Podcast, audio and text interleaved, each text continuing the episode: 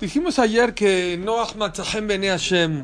A Kaush Barhu le cayó Noach en gracia en sus ojos y ayer hablamos de cómo caer en la gracia de los ojos de Dios. El que no vino ayer que escuche la grabación. Porque ahora vamos a decir ya el primer pasuk de Noach, Toledo Noach. Estas son las generaciones de Noach, Noach es Tzadik. Noach era un hombre justo, tamim, íntegro, allá Bedorotav. Él, era un hombre íntegro y completo en, sus, en su generación. Eta Elohim italech Noach. Se encaminó por el camino de Dios. Todo mundo pregunta, la Gemara pregunta, ¿para qué la Torah viene y te dice Vedorotav? El Tzadik tamim allá Vedorotav. Noach era justo en su generación. Pues sí, ni modo que en la generación mía, o en la de Moshe, o en la de Abraham. Pues él vivió en su generación. Obvio que Noach iba a ser bueno en su generación. ¿Para qué viene la Torah y te dice Tzadik tamim allá Vedorotav?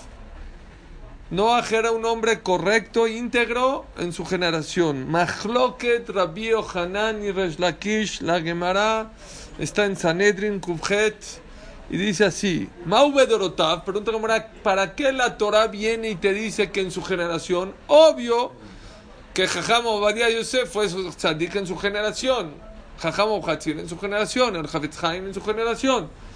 Noah en su generación. ¿Para qué la Torah escribe de más? La Torah no le gusta escribir palabras ni letras de más. Escuchen.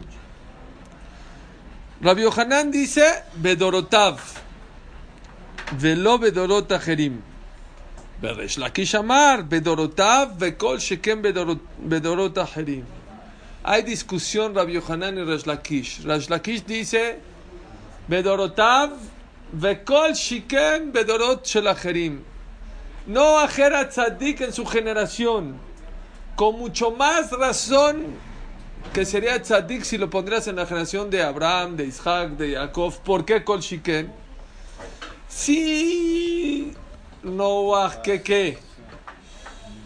¿Qué? sí, no. ¿Ya viste, Sion? Ya todo el mundo me pregunta en las grabaciones, ¿quién es ese Sion que llega tarde? Así me preguntaron. Ya eres famoso. Ya siéntate rápido, órale. Órale. Gracias.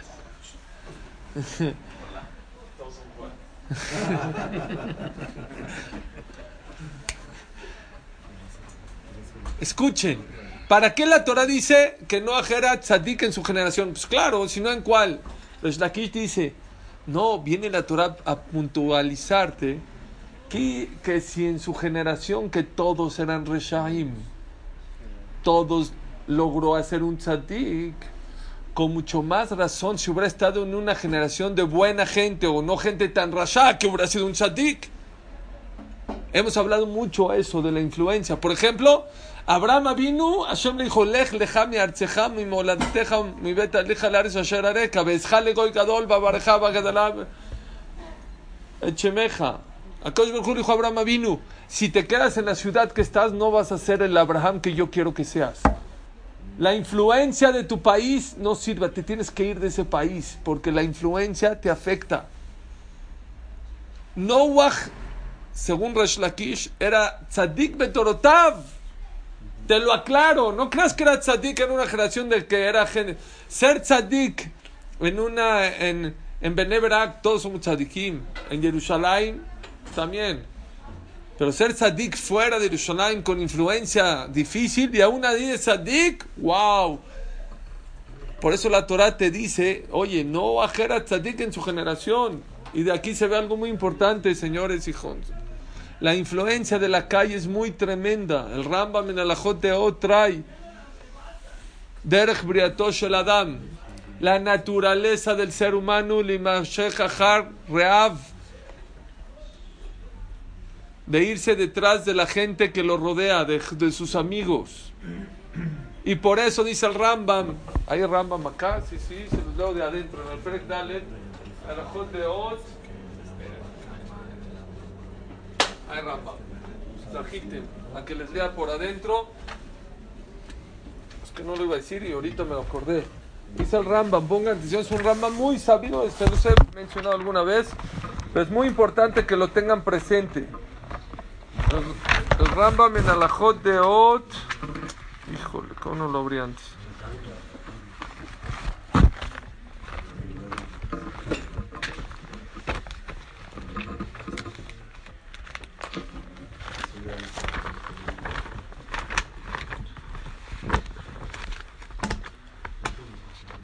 Bueno, si no, se los voy a decir está. Derech Briatosh el Adam, la naturaleza del ser humano, se los digo de memoria, más o menos. Aquí está. No, ya no se los digo de memoria. Ahí está. Me equivoqué, no es en el Perk Revi, Perk Shishi de, de Alajot de Od del Rambam. Escuchen. Dice así: Derech Briatosh el Adam, Liot Nimshach Bedeotav, Masa, Bajar Reab, Bejaberab. La naturaleza, la naturaleza del ser humano es irse detrás de las opiniones y de los actos de sus amigos. Medinato. Y se acostumbra como la costumbre de la gente de su ciudad. Le gusta, en México comen chile, la gente le gusta comer chile. ¿Por qué? Porque todos comen chile. En Estados Unidos las hamburguesas y la ketchup, ¿por qué? Porque todo el mundo, la gente se comporta según la gente que lo rodea o en el país que vives. Rambam, Siempre tienes que estar rodeado de gente justa, de gente buena. Beleshevet el Jajamim Tamid, siempre la persona tiene que estar rodeada de gente sabia. Que de para aprender de ellos. Vitrahek min Reshaim, aléjate de los malvados. Aulhim Bechoshech. Que de Shilmod Maasehem, ¿por qué? Para no aprender de qué? De los actos de la gente mala.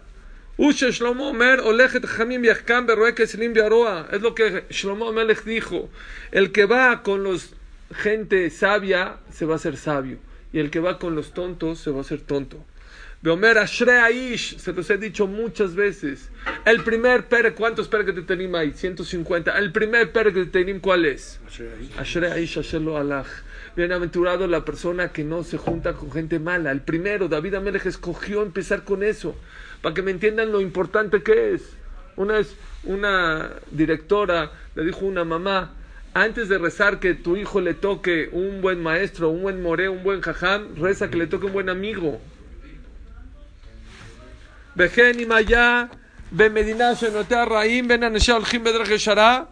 Dice, si una persona vive en una ciudad pervertida, que no hay gente buena, y el vete, cámbiate de país, dice el Rambam.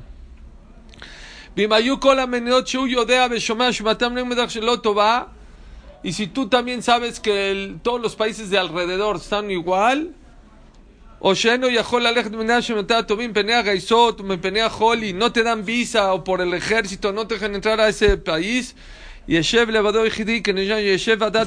vete nómada, vete al bosque a vivir. El Rambam posee Kalajot, pero no vivas en un lugar donde la influencia es negativa. No te dejan estar solo en el bosque. Imken. Y Escápate al desierto. Pero no te quedes a vivir con gente pecadora, con gente mala. La gente no sabe la influencia que puede tener de tener un mal amigo, de una mala eh, no, yo, yo, no, yo, yo soy bueno, aunque seas bueno. Derch Briato, el Rambam sabe más que tú. El Rambam te dice la naturaleza, la naturaleza del ser humano es que tiene que comer, sí, que tiene que dormir, sí. La naturaleza del ser humano es que cuando te juntas con gente mala, te contagias, aunque no quieras. Y los Jamim dicen dos ejemplos. Una persona que va a una perfumería y no compró nada, sale perfumado una persona que está rodeado de gente buena, de gente tzadikim, aunque no hablaste, aunque no platicaste, el simple hecho de llevarte con ellos, de sentarte con ellos, algo bueno te vas a sacar. Y al revés, una persona que va a una peletería, ¿saben dónde es peletería? Donde curten la piel, que huele horrible. Aunque, aún, aún, de verdad, aunque tú en serio no compraste nada y, no, entraste y saliste, se te impregna el olor es un punto muy importante que la persona tiene que tratar de ver. Es lo que la Torah te viene a enseñar con la palabra Bedorotav, según Resh Bedorotav. Noach logró ser tzadik en una generación de mala influencia, con mucho más razón si hubiera estado en una buena generación. Pero no todos somos como Noach. Ahí está que Abraham vino a Hashem, le dijo, Lech lejame arceja, vete, porque no vas a poder ser Abraham vino con la influencia de los demás. Es la primera explicación que les quería dar. Esa es la opinión de Reslakish. Cuidarse mucho, dime con quién andas y te diré quién eres. Número dos, Rabbi Hanan. Rabbi, ah, eh, espérame, eh, el, el Naví dice, el Naví dice que en Eretz Israel no cayó el Mabul, no cayó el desierto, no cayó el, diluvio, perdón. No hubo diluvio. ¿Qué pregunta tienen? Rápida. ¿Cómo no se caía? No, si en Eretz Israel no caía el diluvio, ¿para qué Hashem ordenó que haga una teba 120 años, una arca a Noé? Que le diga, vete a Eretz Israel y sale, ahí te vas a salvar. Claro. Para los demás. Entonces que los demás se quedan en Israel. ¿Y por qué no? No, para, que, sepan que... Para que lo vean. El Zohar Kadosh no contesta así. El Zohar Kadosh, ¿saben qué contesta? ¿Saben por qué le ordenó a Kaush Barhu que haga una arca a, a Noach? Porque en, en Eretz Israel efectivamente no cayó el diluvio, pero sí le salpicó. Directamente no cayó, pero de los lados le salpicó y la gente que estaba ahí también se murió. ¿Saben cuál es el musar? El musar es que la persona, ahorita hay un diluvio allá afuera. Créanmelo, espiritualmente hablando hay un diluvio. Un diluvio de valores, crisis de valores, de deseos, de soberbia, de que la gente no tiene rumbo. Y la persona aunque diga, bueno, yo en mi hogar tengo, no, no es suficiente porque te salpica, porque un mal amigo te echa a perder a tu hijo. Una mala pareja te echa a perder a ti, a tu esposa. La persona tiene que estar constantemente rodeada de gente buena, venir al Knis, al Betakneset. Dijo el Hazonish y el, el Rab de Gur, el, o de Sadmer, el Rab de Sadmer, Rab Yoel Alaba Shalom. Los dos dijeron, ¿qué dice el Rambam? Y si no hay un país bueno, ¿qué? Pues vete al bosque. Y si no al desierto, preguntaron, ¿cuáles son los desiertos de esta época? Una persona, ¿cómo se puede escapar para no tener mala influencia? Estos lugares, La persona tiene que venir a asistir a lugares con Kedushá, lugares de santidad donde hay Jajamim, donde hay gente que estudia Torah, donde hay gente que reza. Es un baño espiritual que no te das cuenta que te influye, no te das cuenta, pero te influye. Así como uno entra a la perfumería, a la perfumería y no se da cuenta que está impregnado de, de olor, Así es igualmente. Hay gente que dice al revés, yo puedo ir y allá y acá y a los lugares malos y yo no me pasa nada. No te das cuenta que te pasa.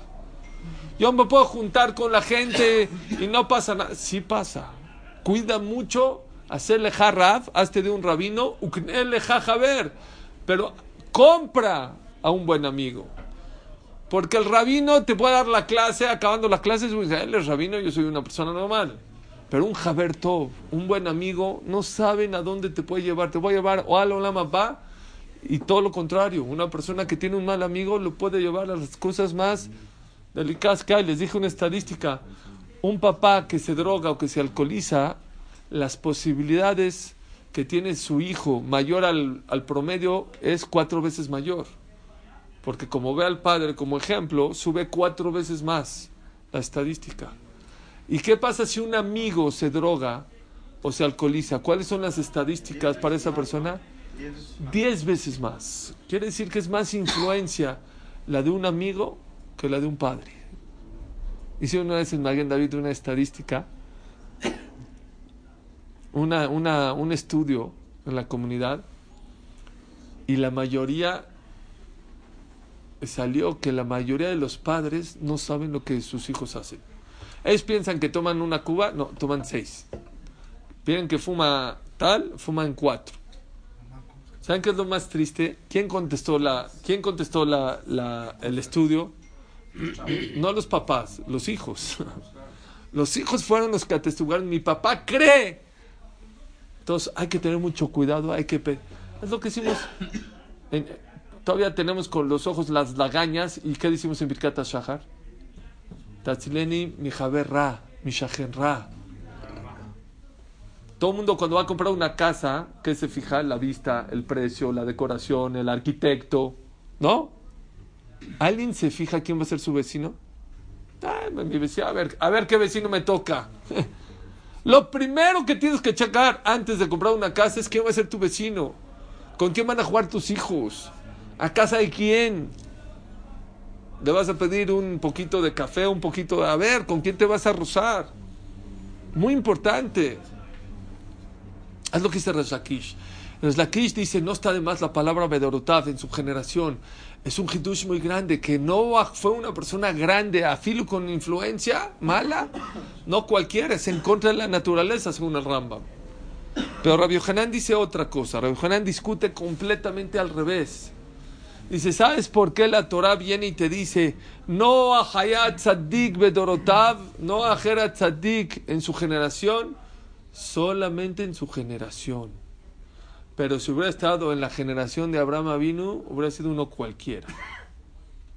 Todo lo contrario. Puede no haber contradicción.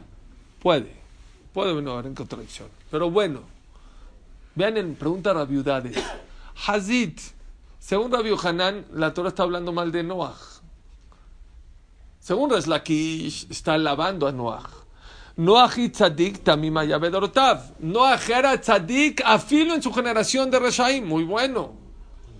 Pero según Rabbi Hanan, aparentemente, según, según Rabbi Hanan, aparentemente, la Torah está hablando mal de, de, de, de Noah. Porque te está diciendo, Noah era tzadik. Pero no creas que era tan tzadik. Era tzadik en su generación. Si hubiera estado en la generación de Abraham vino, no hubiera sido nadie, nadie. Pregunta a Rabiudades, ¿por qué la Torah habla así? ¿Por qué Rabbi Hanan lo quiere explicar de esa manera? Entonces dijo algo impresionante. Nunca he visto este pshat de Rabiudades. Dijo Rabiudades Shtita que a Kadosh nos quiere enseñar en la Torah un musar que nos debe mutear muchísimo. No es para hablar mal de Noah. Viene la Torah a hablar bien de Dios que Akadosh Baruj Hu juzga a cada persona según la prueba de su generación. Akadosh Baruj Hu no nos puede juzgar a nosotros como en Jalab hace 100 años, porque en Jalab no había tele, no había internet, no había... Cada generación con sus pruebas. Y eso es una, una motivación muy grande para todos nosotros. Que nos van a juzgar acorde a, los, a las pruebas y a las cosas que hay en esta generación. No te pueden juzgar, no te pueden comparar con hace 100 años. No puedes comparar las pruebas que habían hace 100 años a las pruebas que hay ahorita. Y eso vale mucho para nosotros. Saber que Akash Barhu dice, no te importa, yo no te voy a juzgar contra la generación de hace 100 años, pero con tu generación sí. Con tus pruebas. Dice el Mesilat de Sharim, Yesoda Hasidut Beshores Abudat Mima, la base de la vida del ser humano es que sepa Majo Bato Beolamo. ¿Cuál es su obligación en su mundo? Muy bien. Pregunta Ravolve, ¿qué es Beolamo? En su mundo. En el mundo. Majo Baolam. ¿Cuál es su misión o su obligación en el mundo? ¿Qué es Beolamo? Dice el Ravolve, el Mesilat Yesharim viene a insinuar lo que estamos hablando. Cada quien tiene que saber su misión en su mundo, en su época, en tu época, para bien y para mal. Por un lado, las pruebas de ahorita son abismales. Dicen, en el tiempo de antes, una persona que quería ver algo prohibido vivía en una aldea de Hasidim, en, en Radin, por ejemplo. Uf, ¿cómo le hacía a todas las mujeres tapadas hasta el pescuezo? Hasta el tobillo y hasta, hasta las muñecas. Para ver un, una, algo, una mujer, ¿cómo le hacían? Que se metan a una casa por una ventana, era muy difícil. Ahorita uno va manejando en su coche y ya te ponen a, nivel cancha el, camión, el, el- espectacular. Estás viendo tus mails, te ponen banners, te ponen, te invaden. Es más difícil. es más difícil. Beolamo, cada quien, cada generación con sus pruebas. Se puede decir que cada quien tiene su olam en este olam. Baruch atah Adonai Eloheinu melech haolam, shakon yavdor. Se puede decir que cada quien tiene su olam en este olam. ¿Cómo? Tienes un- una circunstancia y él tiene otra circunstancia y yo tengo otra circunstancia. Claro, claro, claro. es- Cada quien tiene un olam dentro de este mismo olam. Claro, también tienes razón, Rafael lo dice. Y cada quien en sus circunstancias, es Majo Batobe Olamo, cada quien tiene su mundo. Dicen ¿Es el mismo Lama va que de hace 3.000 años que el de ahorita? Olama va, el mundo venidero, Sí, o sea, Abraham está en el Olama va como Moisés. sí, José. sí. ¿Vamos a ir al mismo nosotros? Sí. ¿O nos toca otro? Te voy a contestar. Dice la Torah, dice, dice la Torah, hay, bien, hay veces la Torah nombra a Moshe antes que a Aarón, y hay veces a Aarón antes de Moshe. Pregunta a la Gemara, ¿por qué hay veces la Torah menciona primero a Moshe y luego a Aarón? Y hay veces al revés, primero menciona a Aarón y luego Moshe. ¿Cuál es el motivo? ¿Cuál es la razón? Dice la Gemara, para enseñarte que los dos están en el mismo nivel. Así contesta la Gemara. Como el estadio, hay gradas. Hay- Pregu- pregunta Ramoshe, no puede ser. Ramoshe Feinstein, uno de los 13 principios del Rambam básicos del judaísmo es que nadie le llega a Moshe Rabbeinu. Moshe Uadon Lejona Nebim es el papá de todos los profetas. ¿Cómo la Gemara dice que Moshe y Aaron están en el mismo nivel? Si uno de los 13 principios del judaísmo es que tenemos que tener fe y saber que nadie se le asemeja a Moshe Rabbeinu. ¿Cómo puede ser? ¿Cómo puede ser? Pero Moshe Uadon Lejona Nebim. Contesta Ramoishe lo siguiente: Vadai que Moshe Rabenu en capacidad y en nivel nadie le llega ni al dedo chiquito. Pero para Kadosh Barhu, Aarón hizo su máximo. Haz de cuenta que Moshe tiene de, capacidad 120. 120. Y Aarón tiene 90. Pero Aarón hizo su 90 nunca le llega al nivel de Moshe, porque 120, pero como hizo su 90, en el Shammai va a estar junto con Moshe Rabbeinu. ¿Oíste? Después de 120 años, Sion, no te van a preguntar por qué no fuiste Hamad de Yosef, ni por qué no fuiste Moshe Rabbeinu. Te van a preguntar por qué no fuiste Sion, con todos los kelim y todos las- los utensilios y herramientas que te di, podías haber llegado a ser tu máximo. Eso es lo que tenía que hacer la persona. Pero si vamos a llegar al mismo lugar. ahí Besat Hashem. Besat Hashem. Ahora, fue mejor para. eh, No sé si en la primera fila, pero a lo mejor en la tercera, en la cuarta. ahora, Noé, fue mejor para Noé. Y reencarnar en Moshe. Noé no. mejor- Noah, Noah. Noah. ¿Fue mejor reencarnar en Moshe o mejor irse a la mamá? ¿Es mejor? ¿Qué decir mejor? Si vino en... No, espérame, es que él ya está metiendo un Zohar que recarnó, pero bueno. Hay quien dice que Noah recarnó en Moshe, porque Noah... Es que no sé si decirlo eso ahorita. Moshe- eh, Noah tuvo un error, pero no lo quiero hablar porque me están quitando la clase de mañana. Pero les hago un preview. Noah tuvo un problema. ¿Qué, ¿Cuál fue el problema de Noah? No se preocupó por los demás. Entonces, a eso vino al mundo en reencarnación. Moshe también estuvo en una teba, ¿no? En el agua. Ahí hay, ahí hay varias similitudes, no sé, hay muchas cosas similares. Y Moshe que vino, vino nada más a preocuparse por los demás. Él estaba en el palacio y, y vino y se preocupó. Pero eso es mañana. Yo, yo nada más quise una cosa. Vino Rafael Vital y le hice una pregunta a Larizal muy fuerte, que me extraña que ustedes no, no la hayan hecho. Le preguntó a Rafael Vital a Larizal. Arizal, ellos vivieron hace 400 años más o menos, 350, 400 años. A ver, Arizal, ¿estamos esperando al Mashiach? Sí, claro, estamos esperando al Mashiach. ¿Te puedo hacer una pregunta? ¿Quién era más grande, nosotros o Rashi? Rashi hace 800 años. Rashi, Tosafot. Si en el tiempo de Rashi y Tosafot no llegó el Mashiach, ¿cómo va en estos tiempos? Si en el tiempo de Rabbi Akiva y de Rabbi Meir y de Rabbi de Abayé no llegó el Mashiach, ¿cómo va en este tiempo? Pregunta fuerte, muy fuerte.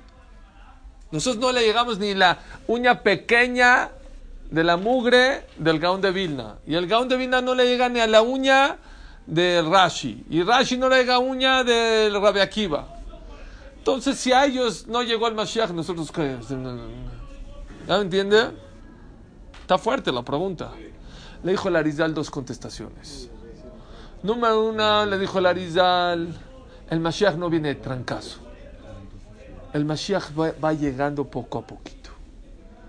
¿Se acuerdan ustedes de la Torre Mayor? ¿Quién la inauguró? ¿Qué presidente? Vicente Fox, del PAN. ¿De reforma? Sí. ¿Saben cuánto se tardaron? ¿Cuál es, la, es de las más grandes de América Latina, ¿no? Años. Stam, era de, es de Reichman, alaba Shalom. El ingeniero de Reichman era mi, mi suegro, le, le- le rentaba bajo su, el departamento. Era Goyo, un argentino. Y le contó que Reichman prohíbe construir en Shabbat. Él tiene contratos con el gobierno, con multas que si no le entregan tal día, le cobra un- una multa cada día, muy- no sé, un millón de dólares. Y él nunca trabaja en Shabbat. Y siempre eh, eh, eh, entrega tiempo. No trabaja, creo que Jolamued, Yom Tov, un Kiddush Hashem. Le contó el ingeniero a mi suegro que una vez colaron una losa en Shabbat por error. No es que Reichman eh, ordenó, él ordena no hacer nada en Shabbat, pero a él, yo que sé, uno le dio flojera trabajar el domingo, ¿eh? la hizo en Shabbat. Se enteró Reichman, la mandó a tirar. Dijo, mis edificios no se pueden trabajar en Shabbat. Mandó, el Goy le contó a mi suegro, "Eh, mi, mi- mi- mi negocio es kasher. ¿Quién inauguró esa torre? El presidente Vicente Fox. ¿Cuánto cemento, cuánto trabajo, cuánto esfuerzo, dos, tres, cuatro años en construirla? ¿Saben cómo la inauguró el presidente? Con unas, pusieron un listón, las tijeras, no, las tijeras ni las cargó. Eh, ¿Ustedes creen que trajo las tijeras de su casa? Se las pasaron ahí junto, tic, cortó el listón, está inaugurada. Le dijo el Arizal al, al, al, al Chaim Vital, el Mashiach no viene de trancazo.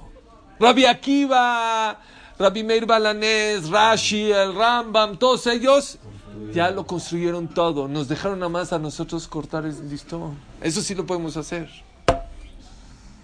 Ya, nada más nos falta el. Segunda contestación. Y esto agárrense de la silla lo que les voy a decir. ¿eh? Le dijo el Arizal.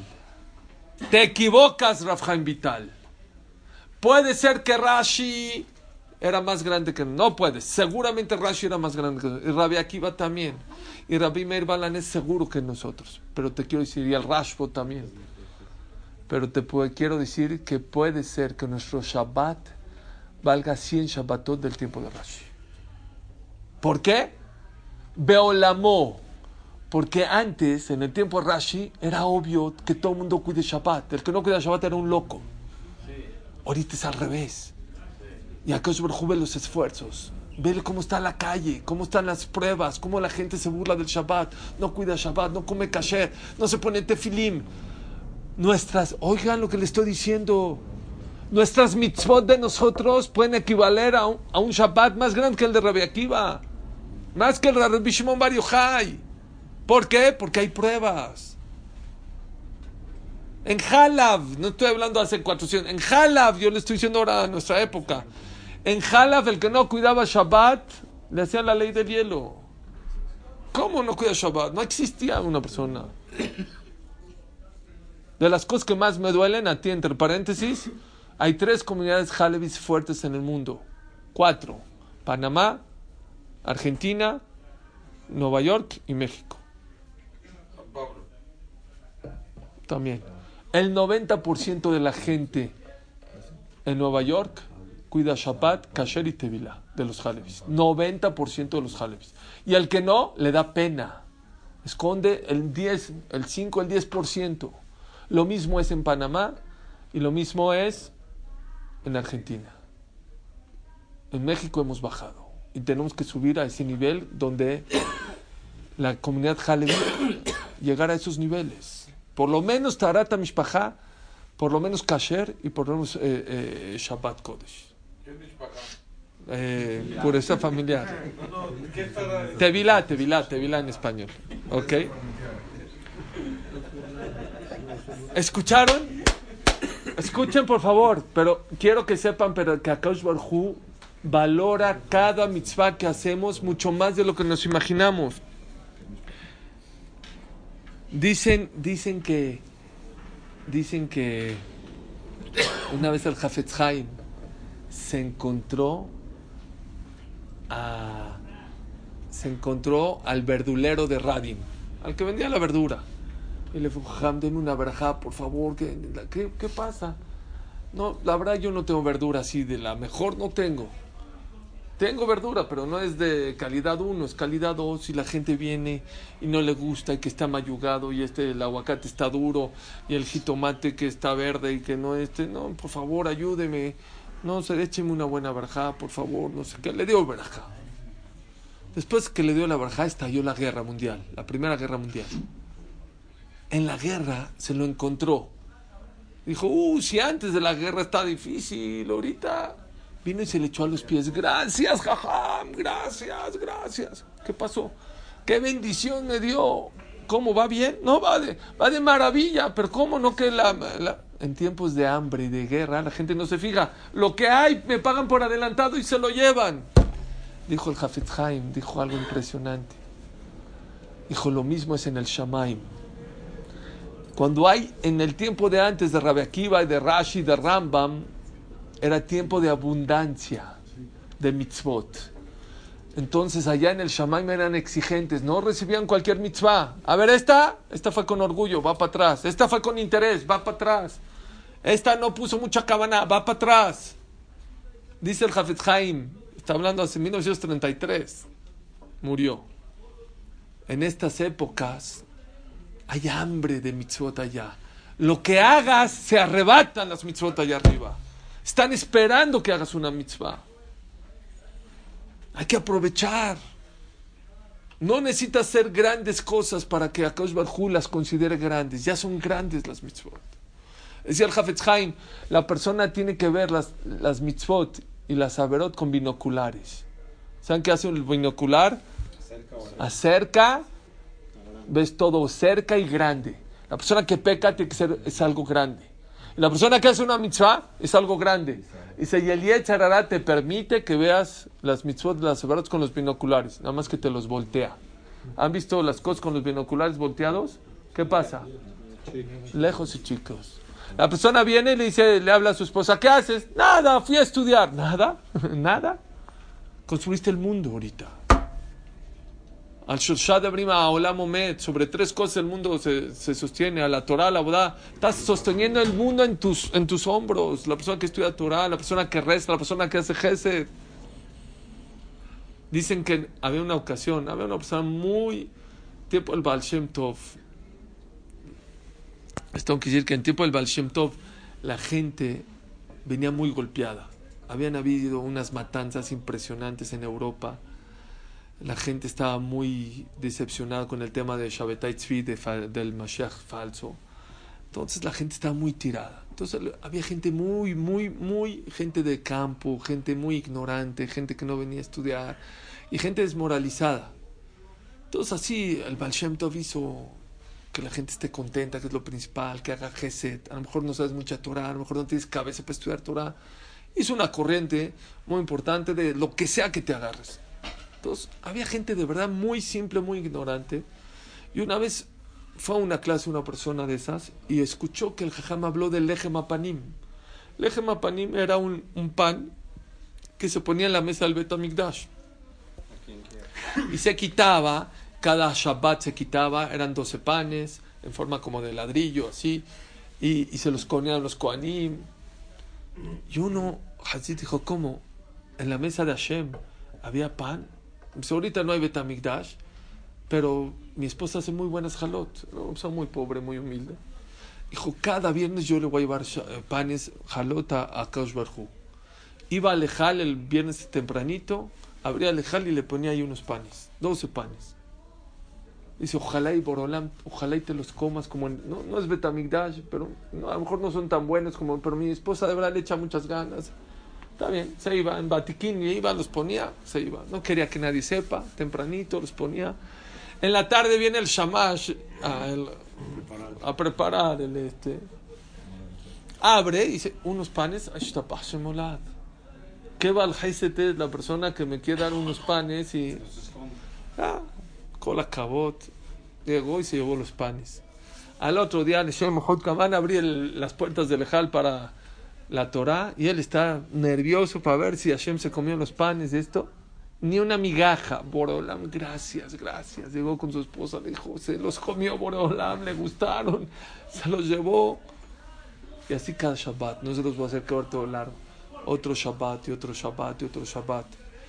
Hasta que un día se le hizo tarde a este, llevó los panes. ¿Y quién lo vio? El jajam del Knis. Dijo, ¿qué haces? Dijo, no, es que los panes, lehem apanim, les dijo, eres un jetber, eres un tonto, ¿cómo crees? Tú eres el que trae los panes, ya entendí. ¿Le quieres dar al shamash? No, ¿qué shamash? Yo se los daba para Boreolam, no, ¿qué Boreolam? Ni qué nada, el shamash se los comía. Empezó a llorar, eres un tonto, ¿cómo? Ya. Bueno, se los llevó a su casa deprimido. Al otro día vino el Baal Shem Tov y lo mandó a llamar a ese jajam. Dijo, ¿qué hiciste? Dijo, nada. Llegaron el shaman que te vas a morir. ¿Pero por qué? Le dijo así, desde que se destruyó el Bet HaMikdash, nunca Kaush Barhu había tenido tanta satisfacción de unos panes como de esos panes. Uno no sabe lo que puede hacer con una mitzvah, con una moneda, con un tefilim. No sabes el nahadruach que le puede hacer a Kaush Barhu. ¿Qué es tefilá? Uno cree, toda una tefilá, dice Rabiudades, un refaenu que digas con cabana puede cambiar tu salud. La braja de refaenu habla de salud.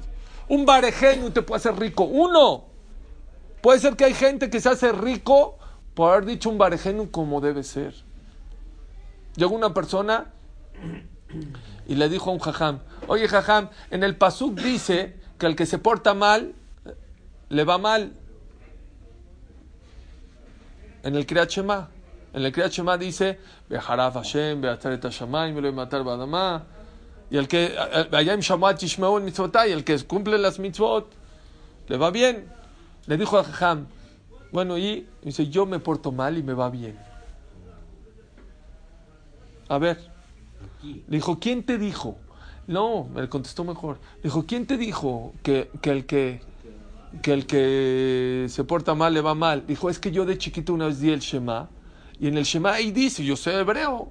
Y ahí dice, que el que escucha las palabras le va a ir bien, y el que no, Hashem, Hashem no le va a dar.